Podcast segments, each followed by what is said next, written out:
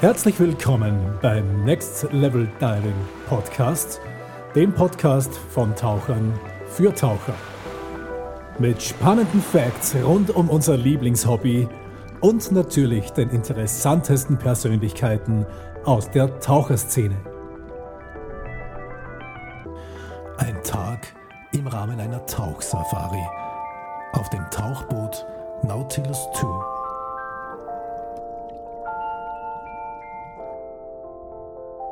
Ich schwebe entlang eines dicht mit Weichkorallen bewachsenen Wracks in 25 Meter Tiefe. Die Sicht ist glasklar, dennoch ist das Wrack aufgrund des enormen Fischaufkommens kaum zu erkennen. Vorne, am Bug, kreisen gut ein Dutzend Grauhaie und im Blauwasser schweben mit grazilem Flossenschlag einige Mantas an meiner Tauchgruppe vorbei. Der schiere Anblick dieser Szenerie versetzt mich in ein unbeschreibliches Hochgefühl, das sich mit nichts, das man über Wasser erleben kann, vergleichen lässt. Urplötzlich stört ein markerschütternder und unaufhörlicher Piepton die submarine Idylle. Sollte ich in meinem hypnotischen Zustand die auf meinem Tauchcomputer eingestellte Maximaltiefe überschritten oder gar die Nullzeit außer Acht gelassen haben, worauf mich mein digitaler Begleiter nun lautstark aufmerksam macht? Nichts dergleichen. Mein auf 5.30 Uhr eingestellter Wecker auf meinem iPhone reißt mich aus meinem schönen Traum und ich muss mir erstmal gründlich die Augen reiben, um mich zu besinnen, wo ich überhaupt bin. Ein mittelgroßer Korallenblock fällt mir von Herzen, als ich langsam und schemenhaft die Wände meiner Guidekabine auf dem Safariboot Nautilus II erkenne.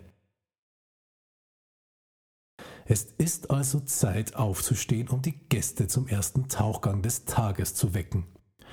Erleichterung mischt sich in den morgendlichen Dämmerzustand und ich wälze mich aus dem Bett mit der Gewissheit, mir und meinen Tauchgästen hier auf den Malediven wieder einen wunderschönen Tauchtag zu bescheren.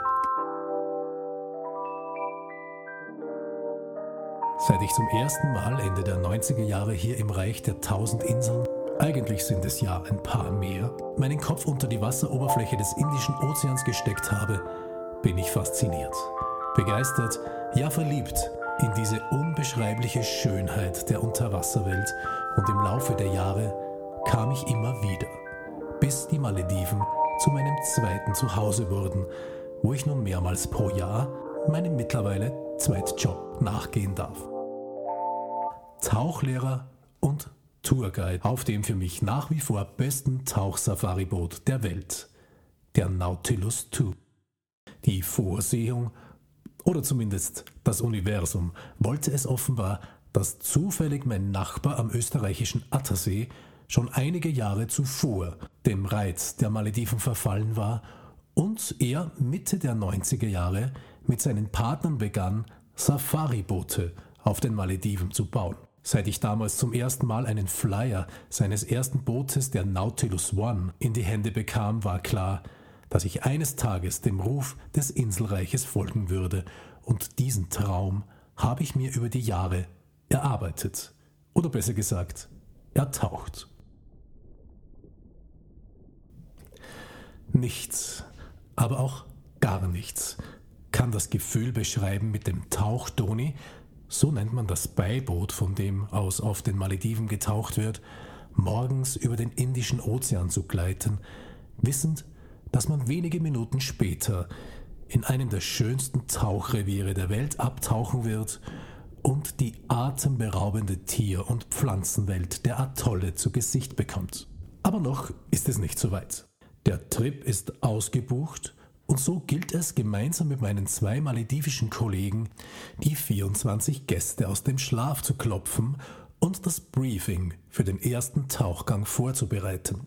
Coco und Nanu sind beide in ihren frühen Zwanzigern und kennen ihre Heimat unter Wasser wie ihre Westentasche. Wobei Westen auf den Malediven aufgrund der konstanten 30 Grad Außentemperatur wohl äußerst selten getragen werden dürften. Auch die Wassertemperatur ist mit 28 bis 29 Grad das ganze Jahr über konstant und kann nur während der Monate des Südwestmonsuns bei länger anhaltendem Regen mal auf noch immer angenehme 27 Grad fallen. Tauchanzüge mit 3 bis 5 mm Neoprenstärke sind also die ideale Wahl für einen Tauchurlaub auf den Malediven. Nano und Coco sprechen perfektes Englisch und ihre stets fröhliche Art ist derart ansteckend, dass selbst die hartgesottensten Morgenmuffel keine andere Wahl haben, als die beiden ebenfalls mit einem fröhlichen Good Morning zu begrüßen. Trotzdem ist das Gesprächsaufkommen zwischen den Gästen zu dieser frühen Tageszeit weitgehend überschaubar und so lauschen 24 Tauchenthusiasten interessiert dem morgendlichen Briefing. Kudera Thieler. So heißt der heutige erste Tauchplatz und er verspricht ein spektakuläres Fischaufkommen und bei etwas Strömung sollten wir auch den ein oder anderen Hai zu sehen bekommen. Aufgrund der Gezeitentabelle sind die Guides in der Lage, die Stärke der Strömungen einigermaßen gut schon vorab einzuschätzen. Eine genaue Beurteilung der Lage kann aber erst vor Ort am Tauchplatz durch einen Strömungscheck durch einen der Kollegen vorgenommen werden. Nach einer Tasse Kaffee oder Tee, ein paar Keksen und einem pittoresken Sonnenaufgang ist es nun Zeit vom Hauptschiff, der Nautilus II, auf das etwas kleinere Tauchdoni umzusteigen, wo sich im Verlauf der gesamten Reise auch das Tauchequipment vollständig zusammengebaut befindet. Ein Umstand, der vom geplagten Hotel Hausrifftauchern äußerst wohlwollend zur Kenntnis genommen wird.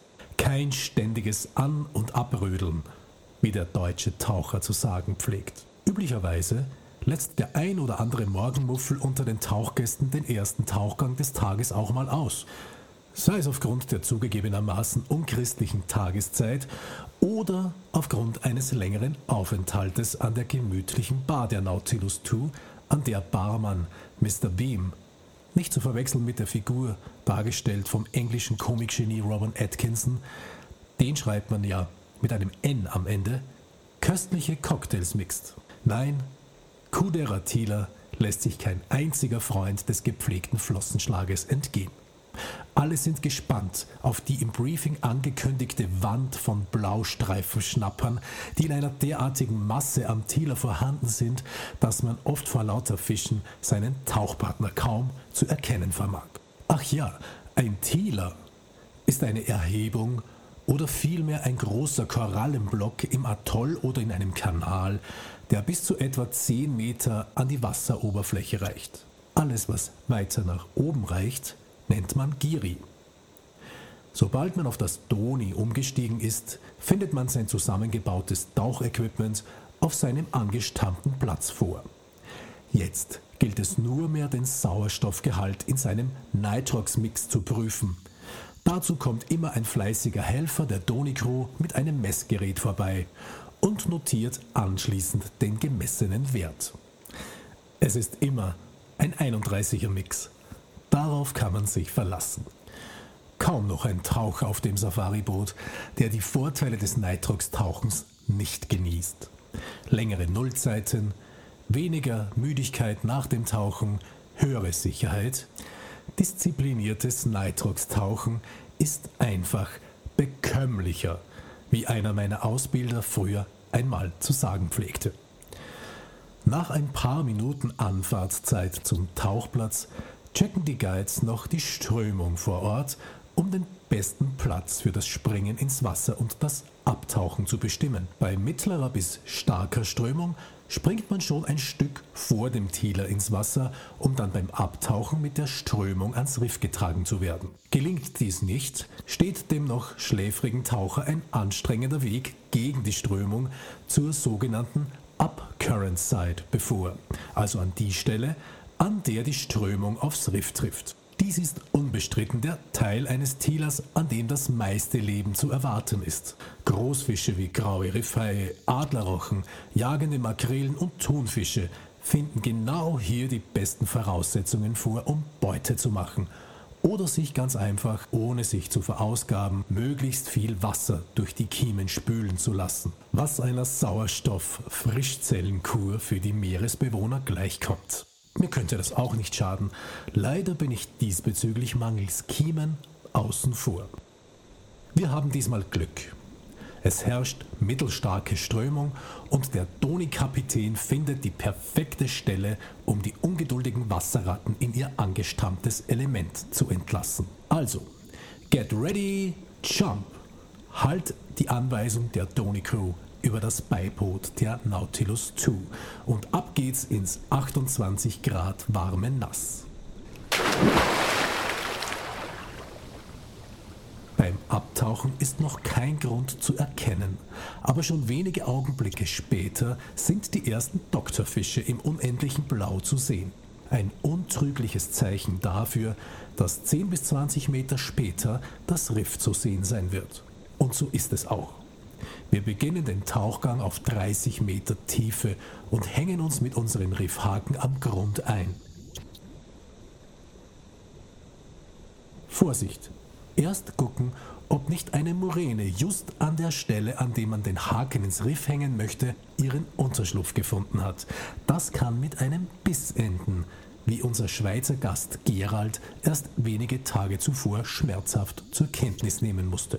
Aber außer einer kleinen Wunde blieb Gott sei Dank nichts zurück.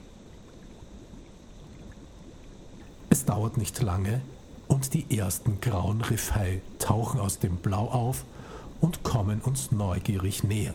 Immer wieder schwimmen die bis zu zwei Meter großen Tiere nahe an die Taucher heran und mustern sie aufmerksam.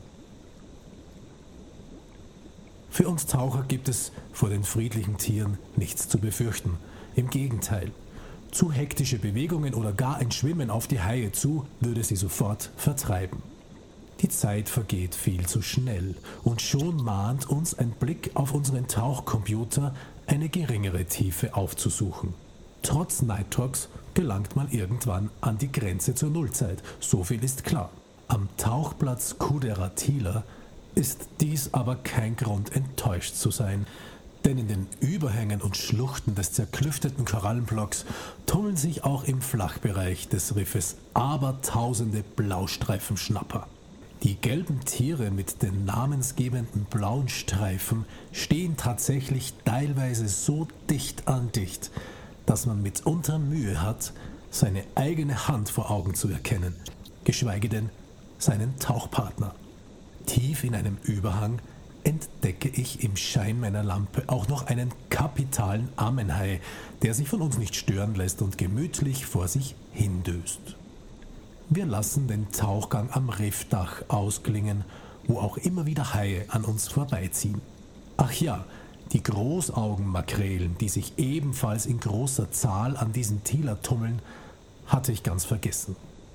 Nach 55 Minuten ist es dann an der Zeit, die Dekoboje zu setzen. Das untrügliche Zeichen für die an der Wasseroberfläche wartende Doni-Crew, dass die Taucher nun wieder zurückkehren.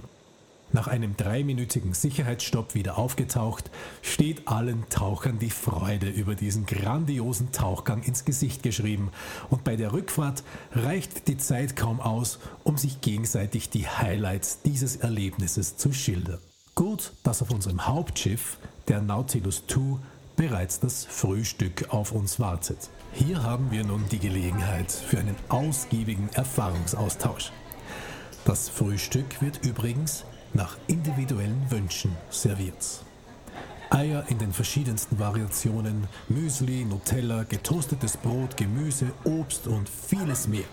Schmeckt nach dem ersten Tauchgang des Tages hervorragend. Nach dem Frühstück ist dann Zeit, um Videos und Fotos zu sichten, sich ein wenig zu unterhalten oder sich wieder ins Bett zu legen. Aber Achtung, das Briefing für den nächsten Tauchgang findet bereits um 10 Uhr statt. Einen Wecker muss man sich dafür aber nicht stellen. Die Bordglocke kündigt jedes Briefing und jedes Essen des Tages an. Eine Uhr benötigt man während eines Aufenthalts auf der Nautilus II also nicht unbedingt. Was für eine Wohltat für den stressgeplagten Otto Normalvertaucher. Während die Nautilus II dem nächsten Tauchplatz entgegenfährt, sitze ich besonders gerne am Bug des Schiffes und lasse meinen Blick über das unendliche Blau des Indischen Ozeans schweifen. unterbrochen nur durch Trauminseln und türkisfarbene Untiefen, wie man sie eigentlich nur von Hochglanzprospekten oder fotogeshoppten Werbungen in Online-Inseraten kennt. Doch hier ist alles echt. Das Farbenspiel der smaragdgrünen Lagunen mit den palmengrünen Inseln und dem tiefblauen Ozean ist einzigartig und hat eine nahezu hypnotische Wirkung auf den Betrachter. Zwischendurch zeigen sich dann immer wieder Delfinschulen, die das Bugwasser der Nautilus II zum Surfen aufsuchen. Aufgescheucht von unserem Luxustauchboot erheben sich auch immer wieder fliegende Fische aus dem Meer und gleiten teilweise über 100 Meter über die maledivischen Wellen. Faszinierend. Nach ein paar derartigen Tagesabläufen bin ich bei jeder Reise vollkommen in meiner Mitte. Und alles an Ballast, der zu Hause dann und wann auf die Schultern drückt, löst sich in Luft oder vielmehr im Wasser des Indischen Ozeans auf.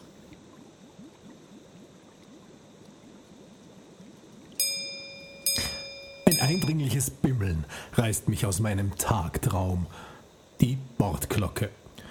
Wenn nicht gerade jemand von den Gästen eine Runde an der gut sortierten Bar der Nautilus II ausgeben möchte, steht wohl das zweite Briefing des Tages an. Diesmal betauchen wir einen Kanal.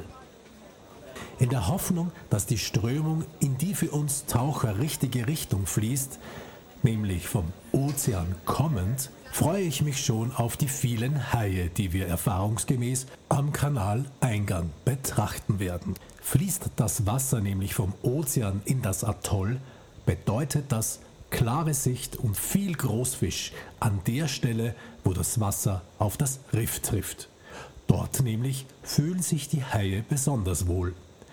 Und so ist es glücklicherweise dann auch.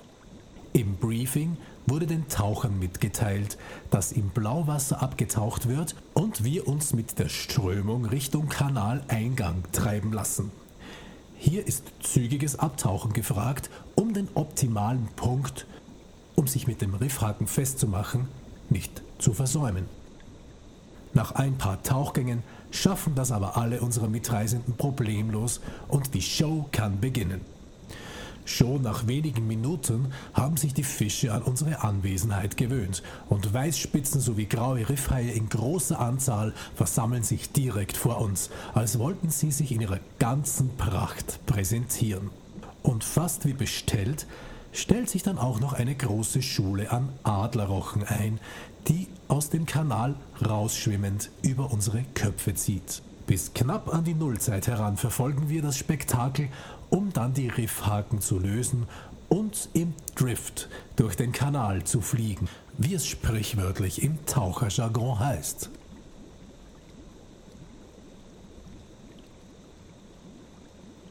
Auf diesem rasanten Trip sehen wir noch einige kleinere Haie und schließlich als Highlight noch eine Schule von Gitarrenrochen. Die unzähligen Begegnungen mit anderen wunderschönen Rifffischen aufzuzählen, würde den Rahmen hier sprengen.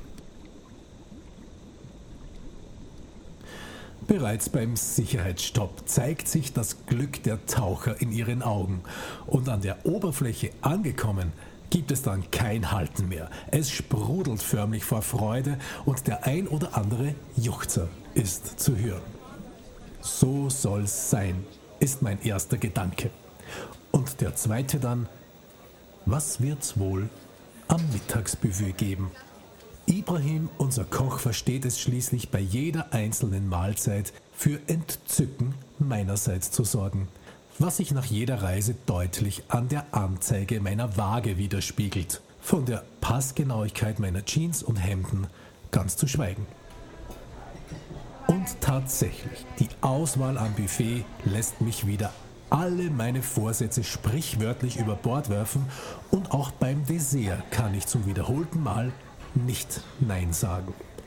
Äh, genau wie beim Nachschlag übrigens. Was Ibrahim und seine Helfer aus der kleinen Kombüse zaubern, lässt mich immer wieder staunend und mit einem ausgeprägten Völlegefühl zurück.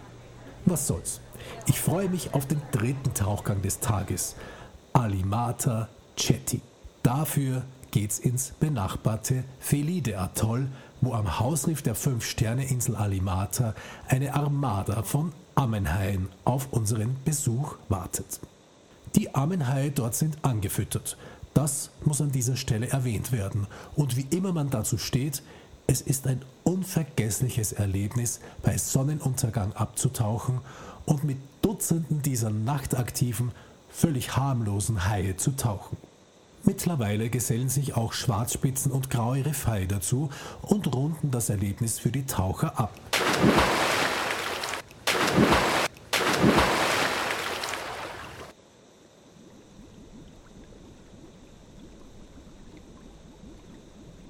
Wahnsinn ist der einhellige Tenor der Gäste und beim Abendessen sind die unglaublichen Begegnungen mit den stattlichen Tieren neben dem unvergleichlichen Geschmack der zubereiteten Speisen das einzige Hauptgesprächsthema. Nach dem Essen gibt es noch ein kurzes Briefing über den Ablauf des nächsten Tages und den Hinweis, dass die Möglichkeit besteht, nach dem Essen am Heck des Schiffes Mantas zu beobachten, die im Licht der Scheinwerfer direkt hinter dem Boot das angesammelte Plankton zu sich nehmen. Das lassen sich die Gäste nicht zweimal sagen und warten geduldig auf den gemütlichen Loungemöbeln, auf die eleganten Tiere. Die Schnorchelausrüstung für alle Fälle in Griffweite. Die Geduld wird belohnt und nach gut einer halben Stunde hört man ein erstes Manta von einem der Gäste. Nach und nach gleiten einige von uns ins Wasser, um mit den majestätischen Tieren auf Tuchfüllung zu gehen. Andere wiederum beobachten das Schauspiel vom Heck der Nautilus II aus. Insgesamt fünf Riffmantas sollten es diesmal übrigens werden, die seelenruhig am Heck der Nautilus II ihre Loopings drehen. Eile ist in diesem Fall nicht geboten. Die Tiere bleiben erfahrungsgemäß die ganze Nacht am Boot, um sich am reichlichen Angebot an Nahrung gütlich zu tun. Da bleibt zwischendurch genug Zeit, sich von Barkeeper Mr. Beam einen Cocktail mixen zu lassen oder mit ein paar Getränken aufs Oberdeck zu gehen und in den maledivischen Sternenhimmel zu schauen. Nirgends, so scheint es, ist man dem Himmel so nah wie bei einer Tauchsafari auf der Nautilus II auf den Malediven. Und Stunde für Stunde wird es ruhiger am Boot und mehr und mehr Gäste begeben sich in ihre großzügigen Kabinen, um ausgeruht zu sein. Für die Abenteuer die sie am nächsten Tag ihrer Tauchsafari erwarten.